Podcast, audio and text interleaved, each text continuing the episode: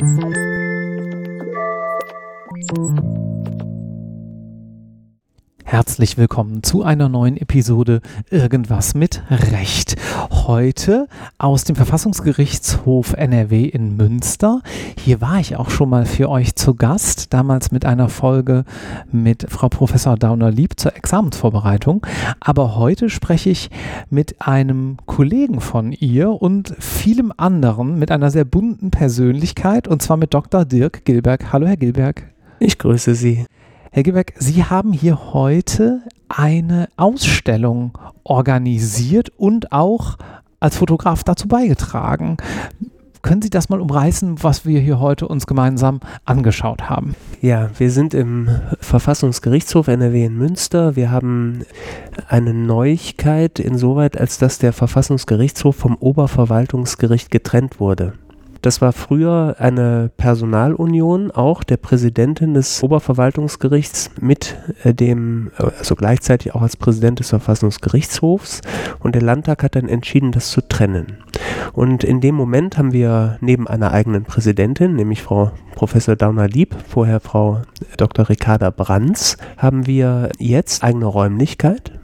Das heißt, wir sitzen hier in einer äh, Anmietung, die das Land gemacht hat und die für den Verfassungsgerichtshof die Stätte seiner Mitarbeiter ist und auch die Stätte seiner Beratung ist. Die öffentlichen Verhandlungen finden aber weiterhin im Oberverwaltungsgericht statt, mhm. weil wir hier keinen ähm, Verhandlungssaal haben, sondern einen Beratungssaal. Mhm. Und deswegen gehen wir dann rüber. Wir dürfen auch noch die Geschäftseinrichtungen des OVG in Anspruch nehmen. Und jetzt sind wir hier praktisch in unserer Heimstadt, in der neuen Heimstadt und haben eine Ausstellung gemacht. Das sind die Bilder, die wir hier eben gesehen haben. Und ja, so ist erstmal der Rahmen.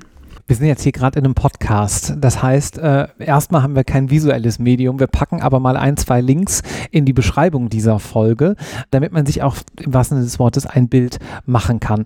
Was hatte diese Ausstellung denn äh, zum Inhalt? Wir können es ja vielleicht doch mal ein bisschen zumindest beschreiben. Ja. Also, die Idee war, wir wollen hier als Landesverfassungsgericht für unsere Besucher in der Weise mit dem Gegenstand dessen, was wir machen, sichtbar werden, dass wir an den Wänden versuchen, diesen Gegenstand abzubilden. Das bedeutet, dass man Grundrechte in Bilder übersetzen muss. Mhm. Diese Übersetzung haben wir gemacht, indem wir Artikel des Grundgesetzes, aber auch Artikel der Landesverfassung uns ausgesucht haben und oft in Kombination beider Verfassungstexte ein Bild zugeordnet haben. Dann haben wir diesem Bild die Texte, also entweder den Text des Grundgesetzes und oder den Text der Landesverfassung untergelegt und so das Ganze in einen Rahmen gefasst, sieht der Betrachter das Grundrecht im Bild. Wenn man aus Außenstehender sagen würde, da hat jemand Grund Rechte fotografiert, dann natürlich nicht den Text, sondern Menschen, die das gerade beispielsweise ausleben. Im Vorgespräch habe ich Sie gefragt, haben Sie ein Lieblingsmotiv? Und das war auch das, an das ich persönlich als erstes gedacht hätte, nämlich ein Mann, der in seiner Küche steht und Essen zubereitet. Aber was hat das mit Grundrechten zu tun? Ja, also man muss praktisch das Bild mit dem Text zusammen sehen. Sonst mhm. äh, kann man die Verbindung selber nur schwer herstellen zum Grundrecht. Und bei diesem Bild ist es so, dass also zunächst mal der Text, die Würde des Menschen ist unantastbar und der Hinweis eben auf Artikel 1 oben rechts am Bildrand steht. Und darunter steht eine Verbindung zu der Person, die wir dort sehen. Und konkret, wir sehen dort also, äh, dass es sich um einen Rentner handelt, das steht da. Da steht, wann er geboren ist. Er kocht übrigens neben seinem kleinen Hund in einer Küche, die ersichtlich aus den 70er Jahren stammen wird. Und ähm, wir lesen dort also etwas über Steuern. Und die Assoziation, die der Text uns geben soll, die wird am Ende darauf hinauslaufen, dass wir uns fragen, wenn dieser Mann seine Steuererklärung macht, dann wird er einen steuerlichen Grundfreibetrag geltend machen können. Und dieser Grundfreibetrag hat etwas zu tun mit der Menschenwürde. Die Rechtsprechung bietet diese Verbindung, mhm. weil jedem sozusagen aus Gründen der Menschenwürde ein Betrag frei bleiben soll, der nicht besteuert wird. Mhm.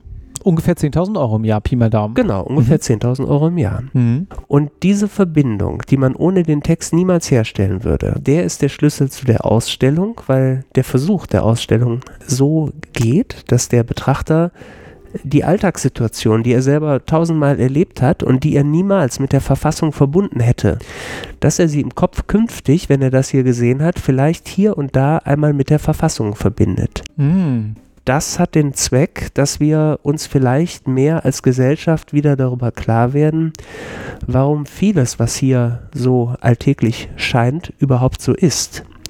Denn uns scheint das Leben im Vorbeigehen ja so, wie es eben ist, gar nicht besonders oder schon gar nicht mit der Verfassung verbunden. Und diese, diesen Konnex, den wollen wir hier schaffen. Das haben wir jetzt eingangs noch gar nicht gesagt. Sie sind auch Richter am Verfassungsgerichtshof. Deswegen kommen Sie sozusagen in diesen Kontext überhaupt rein und gestalten das mit. Sie fotografieren offensichtlich gerne und ich würde mich im Folgenden ganz gern noch mal so ein kleines bisschen über Ihren Werdegang unterhalten. Das ist das, was wir hier in diesem Podcast viel machen. Wir stellen spannende juristische Persönlichkeiten vor und wir haben jetzt mal diese Ausstellung als sozusagen Aufhänger genommen, um auch vielleicht noch mal so ein kleines bisschen auf Sie als Persönlichkeit einzugehen. Was machen Sie heute alles? Das ist ja eine ganze Bandbreite. Also in der Hauptsache, mein Hauptamt, ich leite das Arbeitsgericht in Köln. Mhm. Das heißt Direktor des Arbeitsgerichts und das mache ich seit zehn Jahren. Mhm. Dann habe ich verschiedene Nebenämter. Dazu gehört unter anderem hier am Landesverfassungsgericht Mitglied des Gremiums zu sein. Wir sind ein siebener Gremium, also es gibt sieben ordentliche Mitglieder, denen sieben persönliche Stellvertreter zugeordnet sind. Dann habe ich als Lehrbeauftragter der Uni Köln am Lehrstuhl von Professor Rolfs einen Lehrauftrag und lese in der Regel Vertiefung Individualarbeitsrecht. Mhm. Manchmal auch Arbeitsgerichtsverfahren. Und dann bin ich Kommissionsvorsitzender in der zweiten juristischen Prüfung, also am Landesjustizprüfungsamt, angedockt und mache da eben Staatsprüfung, zweite Staatsprüfungen. Na, dann haben Sie uns doch jetzt eine schöne Struktur für unser Gespräch vorgegeben und wir arbeiten diese Stationen sozusagen im Folgenden vielleicht mal ein kleines bisschen ab.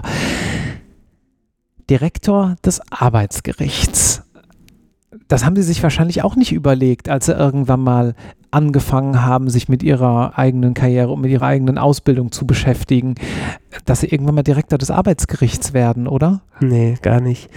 Also ich habe ursprünglich mit dem Arbeitsleben durch zig Nebenjobs, wie ganz viele von uns das gemacht haben, erstmals Verbindung gehabt. Also ich war lange bei McDonald's in Düsseldorf an der Kasse in der Düsseldorfer Altstadt. Mhm. Ich habe Stück gut gefahren im Kleintransporter längere Zeit. Ich war Kellner, so habe ich im Wesentlichen das Studium verdient in zwei verschiedenen Gastwirtschaften. Und dann habe ich zunächst mal bei der Stadt Düsseldorf ein Studium gemacht im gehobenen Verwaltungsdienst, also an der Fachhochschule für öffentliche Verwaltung mhm. und war dann 91 Diplom-Verwaltungswirt, so heißt das.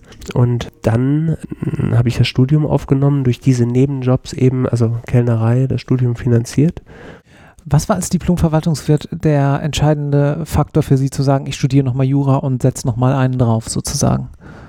Ja, das ist eine ganz schwierige Frage. Ähm, schwierig insofern, als dass man selber gar nicht immer genau weiß, warum man bestimmte Dinge tut in dem Alter. Ich wollte Jura studieren, das ist schwer. Wenn Sie diese, diese, dieses Studium gemacht haben, dann steigen Sie ein mit A9. Na, ne, nach dem Studium kriegen Sie eine Stelle bei der Stadt Düsseldorf und A9, das gibt ein ordentliches Entgelt, jedenfalls so viel, dass sie eine Wohnung finanzieren mhm. können, sich auch ein Leben finanzieren können und deswegen eigentlich es schwerfällt, da wieder rauszugehen und dann eben zu kellnern. Aber mir war schon klar irgendwie und noch gar nicht so ausdefiniert, dass Jura hm, für mich das Richtige sein würde. Und ich habe zunächst mal die Möglichkeit, gab es damals Sonderurlaub genommen. Dann kann man auch, natürlich nicht bezahlt, aber dann kann man zumindest gucken, ob das etwas für einen ist. Mhm. Und dann habe ich im Studium relativ schnell gemerkt, weil ich an, äh, habe da eine Persönlichkeit gefunden, die mich fasziniert hat, Professor Peter Hanau, der große Arbeitsrechtler. Und dann habe ich gemerkt, das ist es, das will ich machen. Und so habe ich mich dann schließlich nach dem Sonderurlaub auch entlassen lassen bei der Stadt Düsseldorf und bin dann äh, als erst studentische Hilfskraft, später wissenschaftliche Hilfskraft und Doktorand am Lehrstuhl von äh, Peter Hanau äh, meinen Weg sozusagen weitergegangen und dann war auch klar, ich gehe nicht mehr zur Kommun Kommune zurück. Ganz interessant. Das ist ja auch das, was wir hier so ein bisschen in diesem Podcast versuchen, so ein bisschen Vorbilder und äh, Werdegänge aufzuzeigen, in Verbindung zu bringen, vielleicht auch mit dem eigenen, mit der eigenen Persönlichkeit, dass man sich da auch wieder sieht, ähm, dass man sagt, ja, in diese Richtung könnte ich mir vorstellen, mich auch mal zu bewegen, weil ich äh, etwas in diese Richtung gerne machen würde. Hat Ihnen das geholfen, dann auch vielleicht durch die Staatsexaminer durchzukommen, die ja dann doch für die meisten eher hart sind, dass sie wussten, was sie tun möchten anschließend? Also das war eine, ja, das schon, aber ich, ich habe gleichzeitig auch Familie gegründet und äh, wir haben dann auch, auch was, was gebaut. Das war schon eine, eine Zeit, wo alles auf einmal kam und Aha. wo man schon oft daran zweifelt, ob man das Richtige tut. Ich komme aus einem ja, sogenannten Arbeiterhaushalt. Das heißt, ich glaube, soziologisch ist mal gesagt worden, äh, dass, dass das Problem, warum man über, warum so wenige Leute das machen, man zusammenfassen kann in ganz wenigen Worten, nämlich kein Vorbild und kein Rückhalt. Das bedeutet, wenn man aus einem Haushalt kommt, wo die Vorbilder schon Eltern sind, die selber studiert haben, dann gewinnt man automatisch vielleicht auch das Vertrauen, ich werde das auch schaffen. Mhm. Und dann ist es noch so, kein Rückhalt, Stichwort, dass Eltern aus Akademiker, also Akademikereltern vielleicht das Ganze auch durchfinanzieren oder jedenfalls den notwendigen wirtschaftlichen Rückhalt bieten. Mhm. Während bei anderen es vielleicht so ist, dass, dass die dann sagen, also Mensch, du hast doch einen Beruf und äh, jetzt nochmal fünf Jahre, acht Jahre da drauf satteln und selbst finanzieren, das ist schon eine Schwierigkeit. Mhm. Und ähm, das muss man in dem Sinne also etwas ausgleichen natürlich, aber wenn einem dann auch das eine oder andere gelingt, dann gewinnt man so nach und nach das Vertrauen in sich, dass man Wege auch fortsetzt und diesen etwas steinigen Weg, den muss man sozusagen gehen, bis man die Erfolge eingefahren ja. hat, dass man selber sagt, ich kann doch was und mir gelingt ja. irgendwas und dass man dann sozusagen selber das Vertrauen sich erarbeitet, um nach vorne zu gehen. Ja, also dieses Selbstlob und auch Selbstvertrauen aufbauen während des Studiums ist, glaube ich, ein ganz wichtiger Aspekt, den rückwirkend viele erklären können und dann auch wahrnehmen, aber der dann doch, das sehen wir auch in den Zuschriften hier gerade zu unseren Examensfolgen, natürlich während man in dieser Ausbildung noch drin steckt, vielen wirklich schwerfällt. Mhm. Ähm, wir schweifen ein bisschen ab, aber nur weil Sie sagen, Sie sind auch Prüfer im zweiten Staatsexamen, passt ja doch so ein kleines bisschen. Könnten wir da in der Ausbildung noch mehr tun oder ist es einfach so, wie es, wie es ist? Also eine wichtige Sache ist natürlich, dass man an der Uni auch ermuntert werden muss. Ne? Mhm. Man muss, also ich habe angefangen in der Zeit, als es so viele Juristen ging, äh, gab und äh, das erste, was ich im Hörsaal gehört habe, wo wir mit Hunderten von Leuten saßen, war die Hälfte oder zwei Drittel von euch müssen weg. Ja das führt nun unter den Bedingungen, die ich eben geschildert habe, eigentlich nicht dazu, dass man sagt, hier will ich gerne bleiben. Mhm. Also ist es gut, wenn in der Lehre nach und nach der Eindruck vermittelt wird, und zwar außerhalb der eigenen Leistung, der Eindruck vermittelt wird, das ist toll, dass ihr das macht. Wir brauchen Juristen, wir brauchen gute Juristen und wir brauchen Leute, die in sich das Vertrauen setzen, dass diese komplexe Aufgabe einmal bewältigt werden wird, erstmal der Ausbildung, des Studiums und später auch des Berufs. Denn im Beruf werden die Aufgaben ja nicht weniger schwer als vorher im Studium. Also die mhm. Idee, dass man praktisch studiert und dann ist alles schwierig und danach wartet das Paradies, die stimmt ja nicht, sondern danach ja. werden die, äh, wird das Ganze noch weiter fokussiert und noch weiter schwierig. Und äh, deswegen ist es, glaube ich, wichtig von Beginn an, dass wir den jungen Leuten ein Selbstvertrauen in der Weise vermitteln, dass wir sagen, also ihr dürft Fehler machen, ihr äh, lasst euch nicht einreden, ihr könnt das nicht, sondern setzt das Vertrauen in euch mehr zu tun, wenn was nicht gelingt und dann wird es aber auch irgendwann gelingen. Mhm. Ja, Training ist, äh, ist, äh, ohne das geht's nicht, das ist klar. Es gibt vielleicht irgendwelche Sondertalente, die ohne zu trainieren alles toll schaffen, aber im Normalfall geht es nur mit hartem Training. Aber wenn ihr das macht, dann schafft ihr es auch und das müssen wir vermitteln. Eine ältere Dame, die ich mal kannte, hat mal gesagt, ich tue etwas, also wird es mir schon gelingen. Ja. Äh, das ja. ist, äh, ist ein schöner Satz, genau, den gibt es auch in verschiedenen Variationen und am Ende läuft es immer darauf hinaus, äh, bei diesen Sentenzen, dass man, glaube ich, die gleiche Erkenntnis formuliert und die heißt einfach, anfangen. Mhm. Ja, ein, ein berühmter Rechtslehrer, der hat mir mal gesagt, bei der Promotion äh, nicht denken, schreiben. Mhm. Das ist natürlich völlig übertrieben, weil man natürlich denken muss, aber dahinter steht die richtige Erkenntnis, dass man, dass es nichts nützt, ein Jahr vor sich her zu denken und danach den ersten Satz bedeutungsschwer zu formulieren, sondern man muss das, was man liest, was man auf der einen Seite an Input hat, muss man auch auf der anderen Seite wieder rausbringen und ja. äh, strukturieren und formulieren und dann wird es schon irgendwie gelingen. Dieses Selbstvertrauen, das müssen wir den jungen Leuten geben. Und das hatten Sie nach Ihrem zweiten Staatsexamen in der Form, als dass Sie dann aber erstmal, kleine Wende in unserer bisherigen Geschichte, Rechtsanwalt geworden sind, wenn ich das richtig verstanden habe? Ja, ich bin ähm, dann zunächst mal drei Jahre, knapp drei Jahre bin ich Rechtsanwalt in Köln gewesen und die Zeit, so ich wusste vielleicht nach anderthalb oder zwei Jahren, dass ich das nicht bleiben will. Ich war in einer großen Wirtschaftskanzlei diese Entscheidung muss ja jeder für sich treffen, ne? denn äh, am Anfang, also die ersten paar Monate muss man erstmal die Leute kennenlernen und mhm. die ganzen, ganzen Abläufe kennen und vielleicht dauert das auch ein Jahr oder zwei, aber irgendwann kommt so der Zeitpunkt, wo man sagt, so jetzt habe ich viele Dinge schon einmal gesehen und kann mir wirklich ein Bild machen und dann gibt es nicht selten sozusagen die Richtungsentscheidung, dass man sagt, ich bleibe dabei oder ich gehe raus und da war bei mir halt, ich gehe raus. Damals haben Sie auch schon Arbeitsrecht im Schwerpunkt gemacht? Nur Arbeitsrecht. Nur Arbeitsrecht? Nur Arbeitsrecht. Okay. Und dann haben Sie sozusagen die Seiten gewechselt gewechselt und sind Richtern geworden. Ja, die Seiten gewechselt, ja. Äh, genau. äh, genau, ich bin dann Richter geworden und habe gemeint, und das meine ich auch bis heute, dass dieses Gut, was ja auch grundgesetzlich garantiert ist, der richterlichen Unabhängigkeit, ein Gut ist, das man kaum in Geld bezahlen kann. Mhm. Was bedeutet das für Sie im Arbeitsalltag, wenn Sie sagen, na, mir ist diese richterliche Unabhängigkeit persönlich wichtig, aber natürlich auch auf einer äh, staatlichen Ebene ist sie ungeheuer wichtig. Da müssen wir, glaube ich, gar nicht drüber diskutieren. Aber wenn Sie sagen, naja, für mich persönlich auch in Ihrer Berufsausübung, woran, wo merken Sie das, dass Sie da wirklich unabhängig und frei sind? Also jeden Tag. Ich will nicht sagen jede Stunde, aber jeden Tag. Denn die richterliche Entscheidung, und zwar ganz egal, ob in der ersten Instanz am Arbeitsgericht oder hier in der ja, sozusagen letzten Instanz. Wir sind natürlich kein Superrevisionsgericht hier, genauso wenig wie das Bundesverfassungsgericht, aber für das, was wir hier tun, sind wir ja dann doch auf die wirklich nicht als Instanz, aber bei der Individualverfassungsbeschwerde als im, ist ein außerordentlicher Rechtsbehelf, der jedenfalls dann das Ende normalerweise der rechtlichen Geltendmachung bedeutet.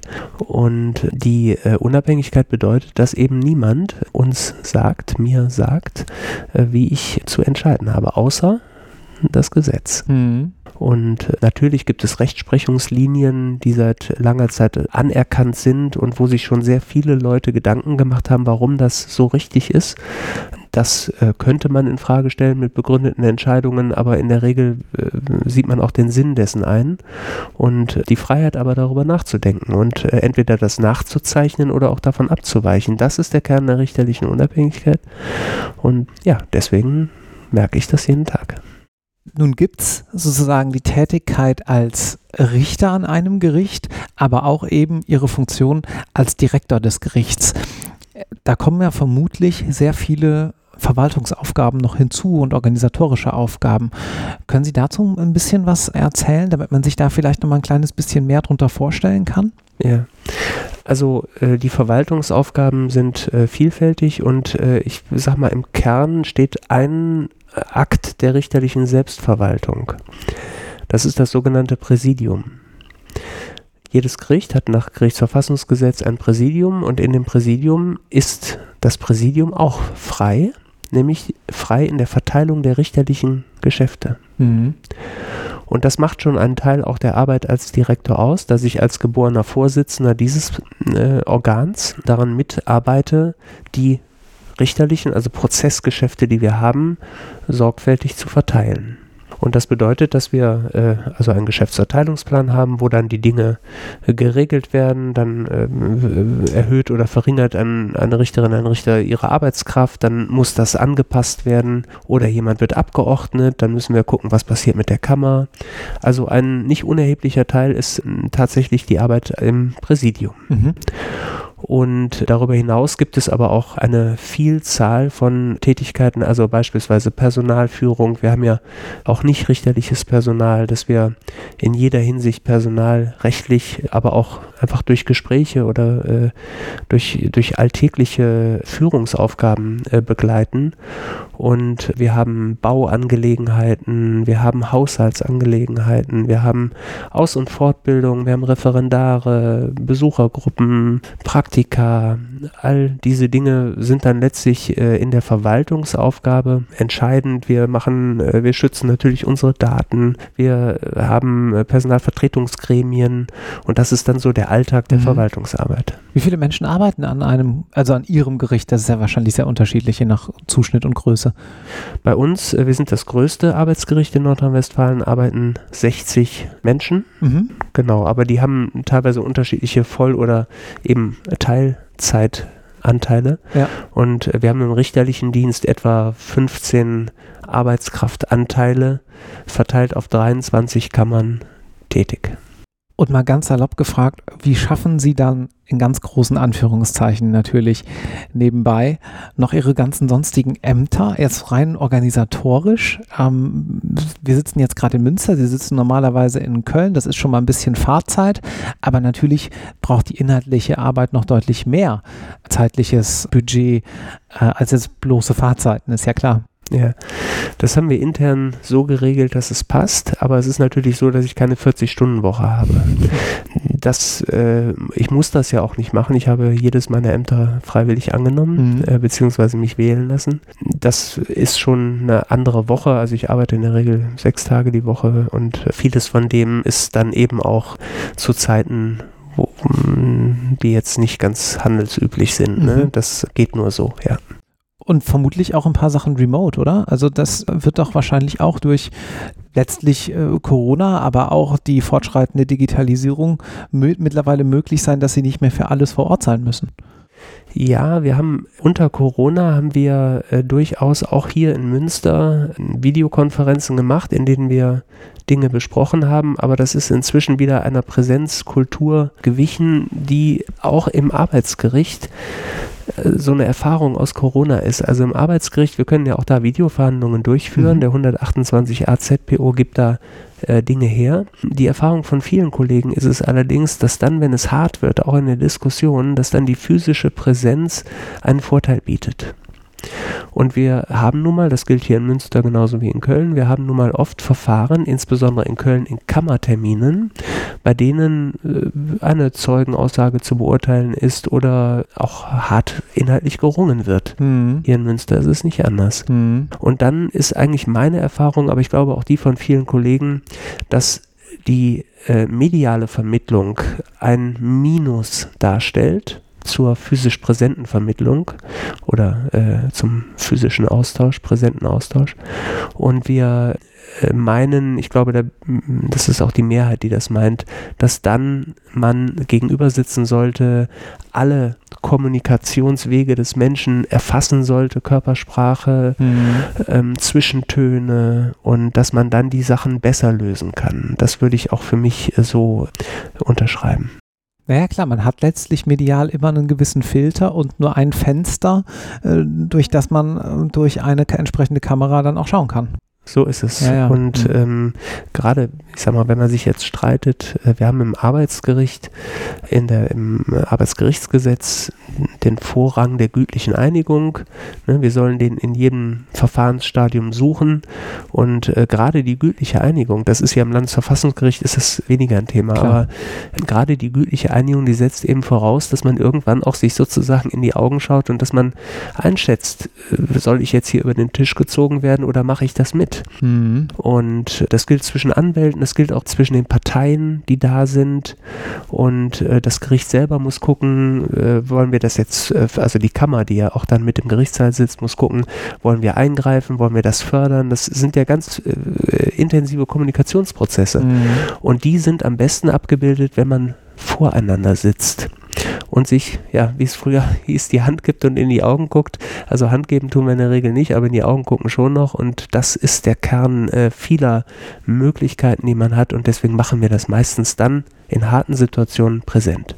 Es wäre mal interessant, vermutlich ist es jetzt gerade noch ein kleines bisschen zu früh im, im Frühjahr 23, ob es da erste Studien gibt, was die Vergleichsquote in virtuellen Verhandlungen und in physischen Verhandlungen angeht, ob sich das entsprechend negativ oder vielleicht ja doch positiv, wer weiß, da dann auch auswirkt. Meine Vermutung wäre auch, dass man in virtuellen Gerichtsverhandlungen weniger vergleichsbereit bleibt Ja, das kann ich nicht genau sagen. Ich würde aber auch in Frage stellen, ob die Vergleichsquote der richtige Maßstab sein sollte. Okay.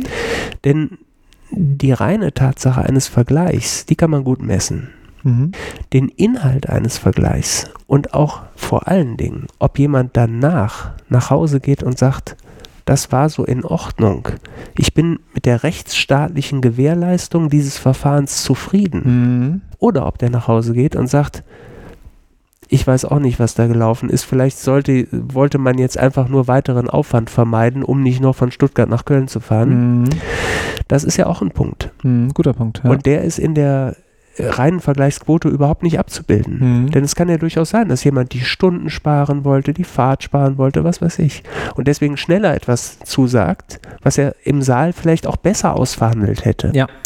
Und am Ende wollen wir ja, das ist ja nun auch der Qualitätsgrad unserer Rechtsgewährleistung, die wir als Justiz doch geben wollen. Am Ende wollen wir doch, dass die Bürger mit dem Gefühl, Bürgerinnen und Bürger mit dem Gefühl nach Hause gehen, das Verfahren, was hier gelaufen ist, das war für mich transparent, ehrlich, verständlich und ich schließe damit ab. Mhm. Und da ist die Quote möglicherweise nicht der richtige Maßstab. Mhm. Ist eigentlich ein Vergleich aus Ihrer Sicht, ich äh, formuliere es mal bewusst provokant, dann gut, wenn beide Parteien zufrieden sind oder dann, wenn beide Parteien mit dem Ergebnis ein bisschen unzufrieden sind? Ich glaube, das ist das falsche Gegensatzpaar. Ich glaube, das richtige Paar wäre wahrscheinlich, auf der einen Seite sind beide zufrieden oder beide unzufrieden, auf der einen Seite. Ja. Und auf der anderen Seite müsste stehen, ist einer zufriedener als der andere. Mhm. Deswegen, wenn beide zufrieden oder beide unzufrieden sind, dann könnte das sein, dass das eine ordentliche Lösung war. Mhm. So sagt man ja auch in Tarifverhandlungen. Natürlich zum Beispiel, ne, jeder muss eben nachlassen und dass jeder deswegen immer unzufrieden sein muss, liegt auf der Hand, weil jeder Ja. natürlich Kompromisse machen musste. Aber wenn einer deutlich zufriedener ist als der andere, dann könnte das ein Anzeichen dafür sein, dass etwas nicht gut gelaufen ist. Ja. Gut, das lassen wir einfach mal so stehen. Mich würde zum Abschluss unseres Gesprächs noch ein Punkt interessieren. Und zwar gehen wir nochmal auf Ihre Tätigkeit hier in Münster ein. Sie haben mir vorhin im Vorgespräch gesagt, und so schließen wir dann jetzt oder schlagen wir dann jetzt ja auch den Bogen wieder zu unserer heutigen Ausstellung, die den Beginn dieses Gesprächs gebildet hat, dass Sie natürlich auch an Corona-Verfahren im, im weitesten Sinne na, in dem Fall eigentlich ziemlich konkret, beteiligt waren, nämlich unter anderem als der erste FC Köln 10.000 Zuschauer in sein Stadion lassen durfte und dann aber ganz gerne 25.000 unter Corona-Schutzmaßnahmen dort aufnehmen wollte. Können Sie das Verfahren mal kurz darstellen und vielleicht auch so ein bisschen auf die Schnelligkeit der ähm, Gerichte in diesem Verfahren eingehen, denn da gibt es dann ja doch viele, die sagen, naja, es dauert vielleicht schon mal ein bisschen länger, aber wenn es schnell gehen muss, kann es eben auch schnell gehen, oder? Ja. Ja, das ist ein gutes Beispiel dafür, denn wir sagen ja, Justizgewährleistung äh, muss auch den Eilrechtsschutz umfassen. Und so ein Landesverfassungsgericht hat ja hier Nebenämter. Ne? Das heißt, wie ich eben gesagt habe, mein Hauptamt ist ja ein anderes und für die anderen Kollegen gilt das auch. Und deswegen ist es ein Nebenamt. Und das ist eine Herausforderung, dass wir in dem Nebenamt dann zum Beispiel Eilrechtsschutz gewährleisten. Und das bedeutet, dass an einem äh, Freitag, wo uns dann die Gründe der oberverwaltungsgerichtlichen Entscheidung an einem äh, Nachmittag vielleicht um 17, 18 Uhr vorliegen, wir rechtzeitig vor Spielbeginn am Samstag entscheiden müssen. Hm. Denn sonst macht der Allrechtsschutz keinen Sinn. Und das wiederum bedeutet, dass wir technisch gesehen dann eben auch schaffen müssen, sieben Leute zusammenzuholen. Äh, Die Anwälte müssen zunächst mal die OVG-Entscheidung betrachten und dazu schreiben.